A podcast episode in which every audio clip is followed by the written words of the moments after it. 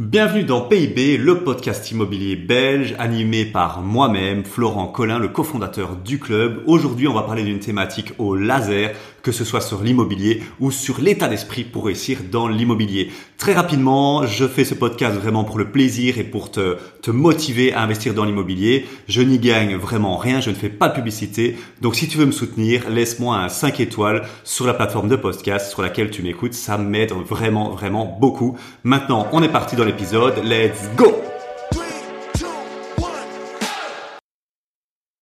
Bonjour à toi et bienvenue dans PIB. Ici Florent Collin, le cofondateur du club. Et aujourd'hui, aujourd'hui, on va parler d'un sujet super intéressant. Tu sais, je brainstorm beaucoup et euh, vraiment ça, euh, c'est un vrai, euh, vraie demande de, ma part pour toutes les personnes qui m'écoutent. Si tu as des idées de sujets, de thématiques, euh, de, de, de, questions que tu voudrais que j'aborde dans ce podcast, n'hésite pas à m'envoyer euh, un email en disant en sujet de l'email, ben, sujet de podcast ou idée de podcast à contact le-club.co contact le-club.co parce que tu sais, je brainstorm beaucoup. J'ai une liste là assez longue, mais ça tombe, il y a des sujets bah, qui seraient plus intéressants pour toi qui es auditeur que je pourrais peut-être traiter. Et donc voilà, ça c'est ma petite bouteille à la mer. Mais donc je disais, je brainstorm beaucoup. Et dans mon brainstorming, là, je me suis, je suis tombé sur un truc que j'ai trouvé euh, génial. C'était une question que je me suis moi-même posée, c'est si tu devais tout redémarrer à zéro. En gros, euh, je perds tout là. Euh, on a, on a je, je, prends un portail dans une dimension parallèle et j'arrive, j'ai, euh, j'ai rien dans cette dimension parallèle. Je dois tout redémarrer de zéro. Et j'ai imaginé deux cas de figure, c'est pour ça qu'il y a deux épisodes. Le premier cas de figure donc que je vais traiter dans cet épisode, euh, c'est euh, si je dois tout redémarrer et que j'ai pas un bal, ou genre j'ai quelques milliers d'euros, peut-être 1000, 2000 euros, donc ça va, enfin, voilà. En gros, j'ai pas d'argent. Et le deuxième épisode, c'est si j'avais de l'argent. Et euh, on, donc c'est dans le prochain épisode de podcast hein, qui, qui vient, qui arrive bientôt. Euh, et on partira d'une somme euh, réaliste que euh, un, un, de nos élèves moyens possède. Donc voilà. Mais ça, c'est pour le prochain épisode. Donc si j'étais propulsé dans une dimension parallèle où j'utilisais une machine à remonter le temps, euh, en 2018, euh, si je devais tout redémarrer, euh, je ferais quoi Si je n'avais pas d'argent ou très peu d'argent? Alors, c'est un cas d'école que je connais très bien parce que si tu bah tu ne connais pas l'histoire de, de, de, bout en, bout mais si tu me connais un peu euh, tu sais qu'en 2018 j'ai acheté deux biens immobiliers eh ben crois-le ou non je n'avais pas d'argent parce qu'il y avait eu une grosse euh, déception. Je m'étais formé avec des Français, j'avais appris beaucoup beaucoup de choses, mais euh, en France à l'époque on pouvait avoir du 100% les doigts dans le nez. En Belgique c'était déjà la galère. et vu que je démarrais de zéro, ben, j'avais aucune stratégie. Et donc, euh, je sais pas comment avoir du 100%. Et donc, ben, euh, j'avais pas d'argent en fait pour financer euh, mes deux premiers biens. Et euh, erreur que je ne te conseille pas de faire. Moi, je m'étais engagé là-dedans. J'avais mis des clauses suspensives assez courtes, et donc je me suis retrouvé avec deux biens à financer alors que j'avais pas d'argent et très peu de solutions. Donc, moi, je vois trois options quand on, si je devais tout recommencer à zéro. La première, c'est faire de l'achat-revente avec option. La deuxième, c'est d'utiliser la sous-location rentable. Et la troisième, c'est d'utiliser l'argent des autres ou le levier des autres. Je vais toutes les passer en revue. Et l'option 3, c'est celle qui, en 2018, j'ai utilisée. Et donc, c'est celle qui euh, m'a lancé. Et euh, là où je, me trouve aujourd'hui, là, euh, c'est grâce à celle-là que j'en suis arrivé là. Et donc, c'est quoi le levier des autres? Je, je t'en parle bien évidemment après les deux autres. Alors, si je devais tout recommencer, euh, est-ce que j'utiliserai l'achat-revente avec option? Si tu connais pas encore ce mécanisme-là, euh, bah écoute, fais un effort parce qu'il y a un lien euh, régulièrement dans les podcasts pour assister à des immotours, des ateliers en physique et on fait une fois tous les trois mois un atelier sur l'achat-revente avec option. Mais en gros, si tu ne connais pas, c'est quoi? C'est de pouvoir euh, vendre le bien de quelqu'un d'autre sans passer par les banques et sans ou avec très peu de fonds propres. Est-ce que c'est une stratégie que j'utiliserai euh, en 2018 Ça dépend. Ça dépend si je reviens avec toutes mes connaissances. Alors oui, j'utiliserai. Mais si je reviens 2-0, 0, euh, c'est pas ça que j'utiliserai. Parce que c'est une stratégie qui pour moi est euh, très très très très très lucrative. C'est la plus lucrative en fait des stratégies qui existent hein, dans, dans l'immobilier en Belgique. Mais euh, elle comporte un grand nombre de risques. Et euh, j'ai une aversion au risque euh, élevé mais pas assez élevé, mais pas assez élevé pour me lancer dans l'achat-revente avec option en tant que full débutant. Si je, encore une fois, si je suis en 2018, hein, suis, suis le raisonnement, on se, téléporte en 2018. Donc c'est pas cette stratégie-là que j'utiliserai. C'est une stratégie que j'utilise moi désormais euh, aujourd'hui hein, en tant que investisseur expérimenté et que mon associé Maïri lui euh, connaît sur les bouts des doigts et donc ça m'inspire beaucoup de voir son succès. Mais est-ce que c'est une stratégie que j'utiliserais? Non, parce qu'elle comporte beaucoup trop de risques pour moi, surtout en tant que débutant, on va dire, en 2018. Donc euh, celle-là, j'aurais rayé d'entrée de jeu. Euh, voilà. Mais si je reviens avec toutes mes compétences, toutes mes connaissances, je suis même pas sûr que c'est celle-là que j'utiliserais parce qu'elle est, euh, elle est costaude. Elle est costaude. Il reste maintenant la sous-location rentable. La sous-location rentable, c'est une stratégie qu'on maîtrise pas mal, qu'on a formé quand même euh, plusieurs dizaines de personnes à cette stratégie-là, parce qu'une fois par an, on organise une grande euh, vente privée, voilà, où on vend une formation sur la sous-location rentable. Et la sous-location rentable, euh, c'est quoi le concept? C'est en fait de trouver un propriétaire qui loue son bien et de trouver un accord avec lui pour pouvoir relouer son bien plus cher. Bon voilà, ça marche très bien, c'est très efficace. Bien évidemment, bah c'est pas le premier propriétaire que tu vas croiser qui va te dire oui. C'est comme les options, hein, c'est c'est un mécanisme. Euh, on peut pas on peut pas démarrer sans fonds propres et euh, que ce soit facile, faut pas déconner. Mais euh, ça marche très très bien.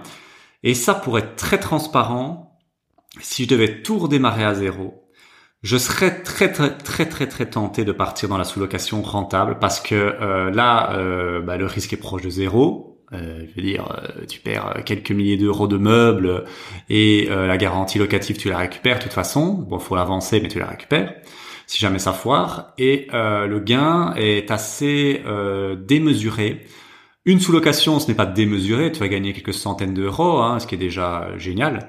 Mais en fait, ce que j'adore dans ce, dans ce modèle-là, et que je trouve que les gens comprennent pas assez, et, euh, c'est bien dommage. Après, c'est pas un truc qu'on met beaucoup en avant, on le fait une fois par an, hein, la promotion de ça, voilà.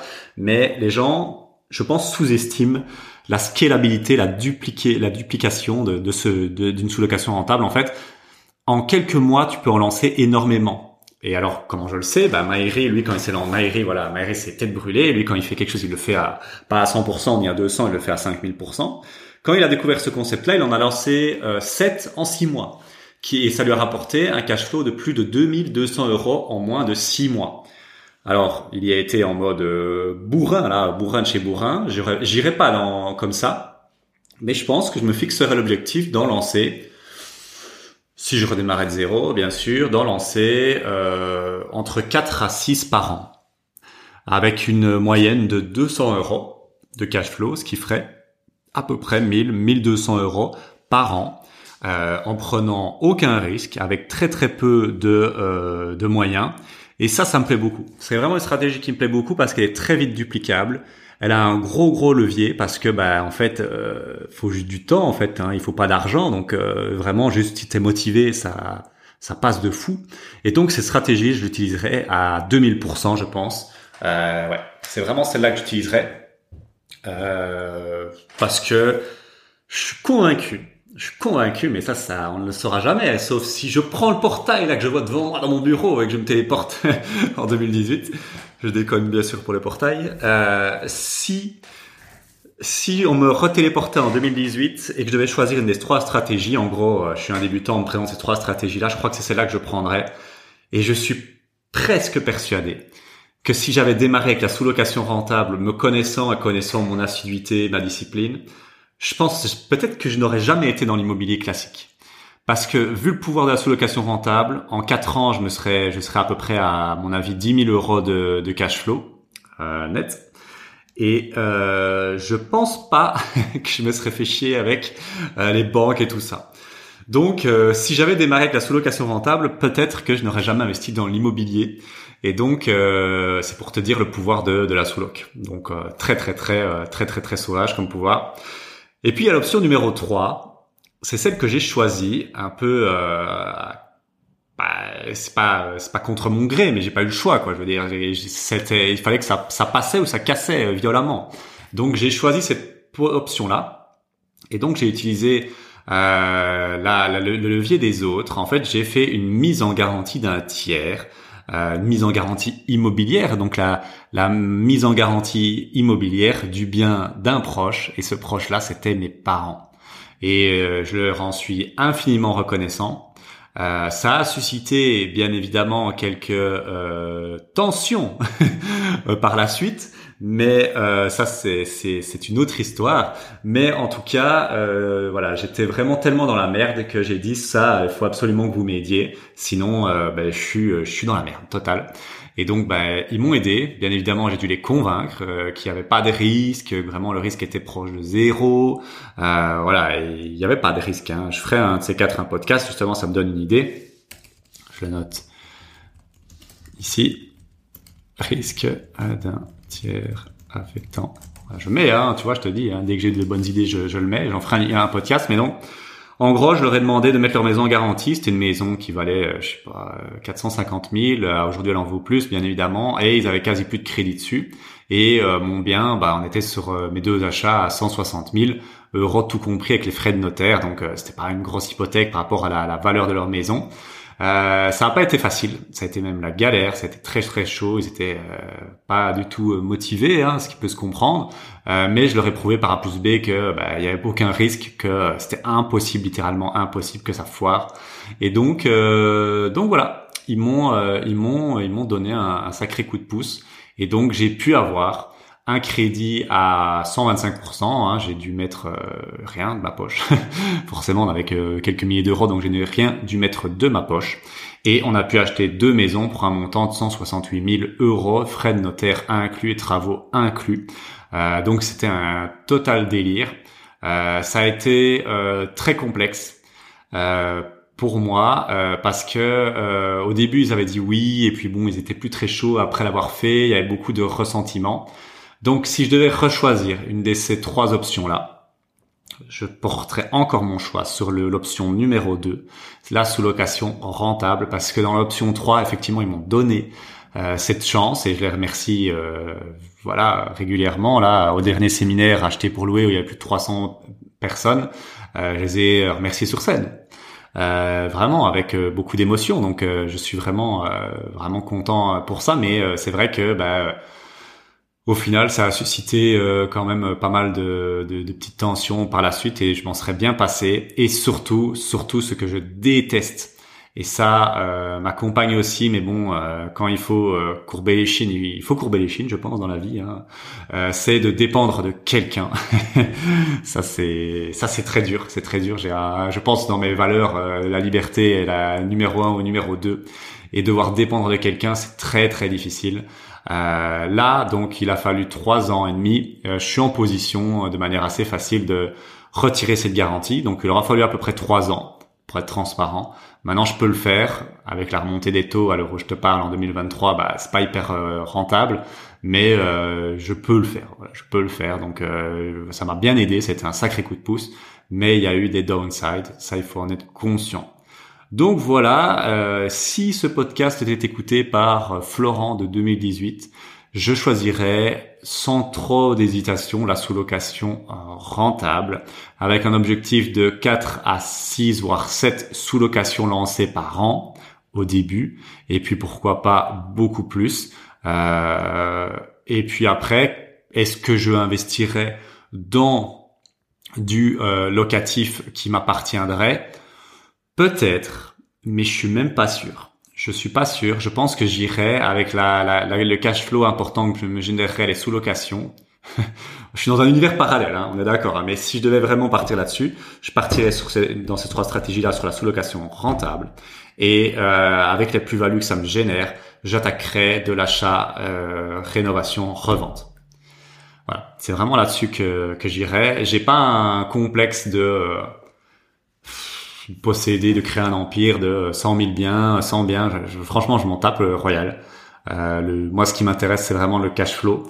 Et donc, ça correspondrait à ma stratégie. Euh, voilà. Maintenant, tu vas peut-être te dire, ok, ben pourquoi tu pars pas dans la sous-location euh, rentable? Parce que bah là, je suis déjà bien avancé dans le modèle du haut rendement et je vois pas l'intérêt de, de repartir dans la sous-location. Voilà. Mais si j'étais parti là-dedans, je pense que j'aurais continué euh, à fond la caisse. moi, quand je fais quelque chose, j'aime bien le faire à 100% tant que j'ai pas atteint un objectif fixé. Et donc là, je l'ai pas encore atteint avec le haut rendement, donc euh, je vois pas l'intérêt de passer, euh, de faire la sous-loc maintenant. Donc voilà un peu pour cet épisode de podcast. J'espère qu'il t'aura inspiré.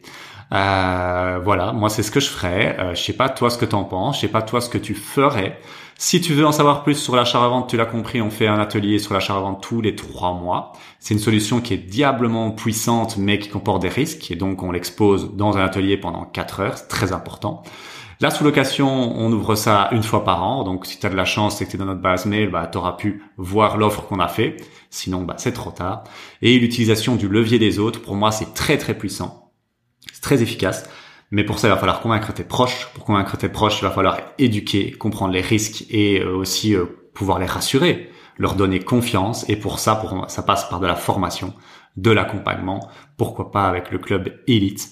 Euh, on a pas mal de clients euh, qui ont suivi mes pas. Euh, je pense par exemple à Lorena qui a su convaincre, euh, il me semble c'est sa maman, de mettre en garantie sa maison pour un immeuble de plus de 300 000 euros. Donc c'était un autre montant que moi, deux fois plus gros que le, le, mien. Mais elle a fait ça en toute sérénité grâce à nos conseils et à, nos informations. Donc voilà, les trois solutions s'ouvrent à toi. Si tu n'as pas beaucoup de fonds propres, maintenant à toi de voir celle que tu veux choisir et vas-y à 200%. Merci de m'avoir écouté. C'était Florent. On se retrouve très bientôt pour le prochain épisode où on va parler de qu'est-ce que je ferais avec des fonds propres. Belle journée à toi. Ciao, ciao. Merci d'avoir écouté cet épisode et pour te remercier pour ta fidélité et parce que tu es vraiment motivé à investir dans l'immobilier, je t'invite à un Imotour. Un Imotour, c'est un atelier immobilier en présentiel, donc on va pouvoir se voir et je sais que ça, en général, les gens y kiffent pour te remercier de ta fidélité, petite réduction euh, podcast, on va l'appeler comme ça. Au lieu de 30 euros, c'est 7 euros la place et l'atelier Imotour. Tu verras, tu cliques sur le lien en description, euh, tu verras la thématique, tu verras l'endroit, tu verras l'horaire, mais vraiment, c'est une pépite au niveau immobilier. C'est vraiment un moment euh, hors du temps pour pouvoir parler à des investisseurs et pour pouvoir poser toutes tes questions. Voilà, j'espère qu'on se voit bientôt dans un Imotour. Sinon, à très bientôt pour un prochain épisode de podcast. Ciao ciao